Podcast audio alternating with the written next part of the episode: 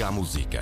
Ligue à Antena 1. A 9 minutos das 9 da manhã é hora de ligarmos às contas do dia e de darmos os bons dias à Helena Garrido. Muito bom dia, Helena. Ah, bom dia, muito bom dia, Mónica. Ora, o Eurobarómetro uh, sobre literacia financeira revela uma posição muito frágil de Portugal. Pergunto, Helena, quais é que são as questões mais preocupantes? Várias, uh, Mónica. De facto, Portugal tem, Portugal tem a segunda pior uh, classificação em matéria de conhecimentos financeiros básicos. Uh, no conjunto de, de, da União Europeia dos, uhum. do, dos 27, só 16 em cada 100 pessoas inquiridas responderam corretamente a 4 ou 5 das 5 perguntas colocadas. Certo. E 28% não responderam corretamente a nenhuma. Pior do que nós, só a Roménia, e nestes últimos lugares temos a companhia da Espanha, da Grécia uhum. e, e, do Chipre. Uh, vamos a dois exemplos, Sim. Mónica. Pergunta-se, uma das perguntas, se alguém puser 100 euros no banco, uhum. a render 2% ao ano, e não mexer nessa conta, nem lá colocar mais dinheiro, nem lá tirar uhum. um tostão, quanto dinheiro é que vai ter passado 5 anos? Esta é a pergunta uh, inicial. E 39% dizem que terá exatamente 110 euros, uhum. esquecendo-se que se não tirou de lá dinheiro nenhum, os 2% de juros vão começar a incidir a partir logo do segundo ano a incidir também sobre os juros que se ganhou no primeiro ano. No certo. primeiro ano estão lá 100 euros. No segundo ano vão estar lá 102 euros e os 2% incidem sobre os 102 e assim sucessivamente certo. até aos 5 anos.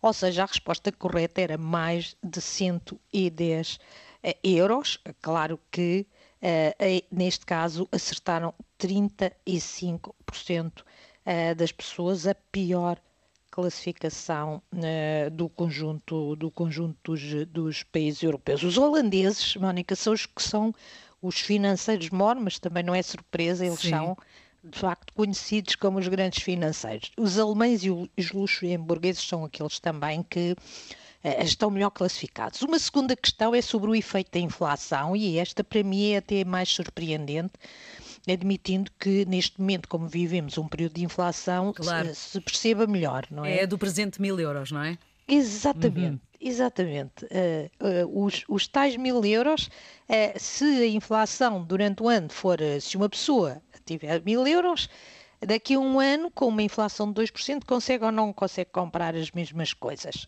Claro, uhum. como a Mónica já referiu, a resposta certa é compra menos coisas, porque um dos efeitos da inflação é degradar o poder de compra, ou seja, com o, o mesmo dinheiro compra-se menos coisas. Apenas 55% dos portugueses uh, dizem que compram menos coisas. Os finlandeses são os melhor classificados, com 84% de respostas certas, e a seguir, obviamente, os holandeses com 75%.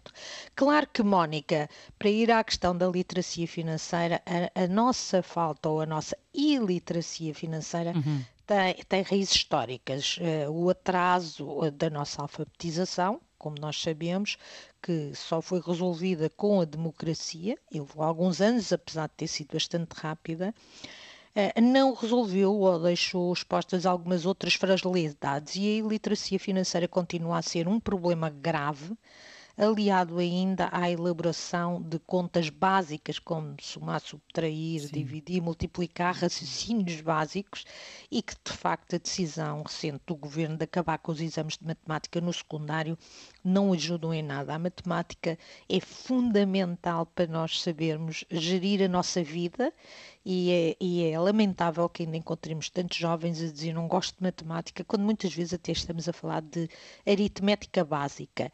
E esta, é esta falta de raciocínio básico que nos leva também a ter estas, esta iliteracia financeira. Apesar de todas as iniciativas, por exemplo, do Banco Portugal, e da CMVM, iniciativas ligadas à literacia financeira, nós continuamos a ter deficiências graves. Eu lembro-me há mais de 20 anos, um aluno da noite ficar em pânico quando lhe foi explicado o que era a Euribor e que a sua uhum. prestação podia subir.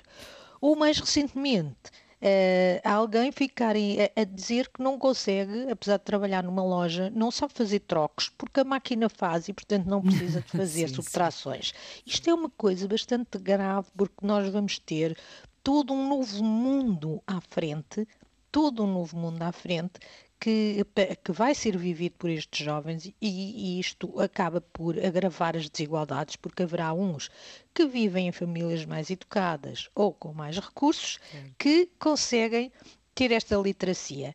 Haverá outros que não têm e não têm instrumentos básicos para viver o cotidiano, às uhum. vezes nem é, é o, o dia a dia, como estão expostos a contos do vigário, como uh, pessoas que prometem mundos e fundos que são impossíveis. É um problema que tem de ser enfrentado, Mónica, com mais, mais eficácia, com uma educação financeira, por exemplo, na escola básica, que é isto que os jovens também às vezes se queixam. Claro, Ninguém lhes ensinou, sim, não é? Sim, claro. Na escola isso também devia ser contemplado, não é? Exatamente, logo uhum. nos primeiros anos, claro. não é? Pequenas. Claro pequena, um, um pequenos exercício de gestão do dinheiro, de, de, de como gerir uh, o seu dinheiro no mínimo claro. dos mínimos, Mónica. Muito bem, nós Esperemos que o apelo fique aqui.